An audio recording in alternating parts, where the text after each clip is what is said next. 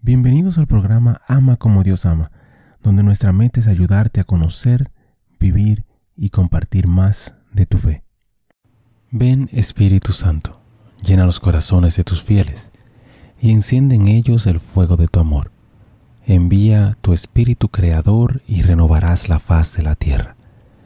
Oh Dios, que has iluminado los corazones de tus hijos con la luz del Espíritu Santo Haznos dóciles a sus inspiraciones para gustar siempre el bien y gozar de su consuelo. Por Jesucristo nuestro Señor. Amén. Padre Celestial, te damos gracias por tu amor, por tu bondad y por tu misericordia. Te damos gracias en específico por todos los santos, gracias por sus testimonios, sus ejemplos y sus vidas. Te pedimos que les permitas seguir intercediendo por nosotros y que nosotros podamos seguir sus ejemplos de humildad, fe, valentía y amor. Guíanos a través de esta reflexión y dirige nuestro camino hacia ti. Amén.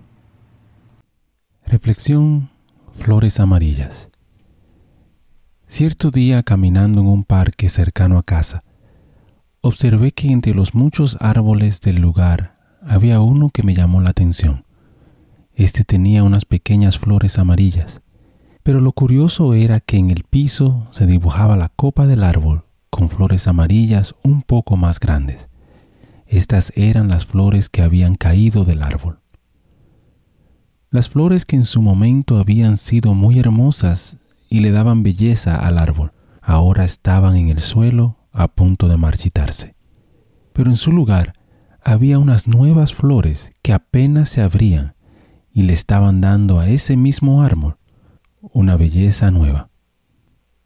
Para que las flores nuevas nacieran, las anteriores debían abandonar el árbol. Y así sucesivamente pasaría durante la vida de dicho árbol. En nuestra vida es igual, hay etapas, circunstancias, momentos y personas en nuestras vidas que la hacen más hermosa, pero no siempre estarán ahí.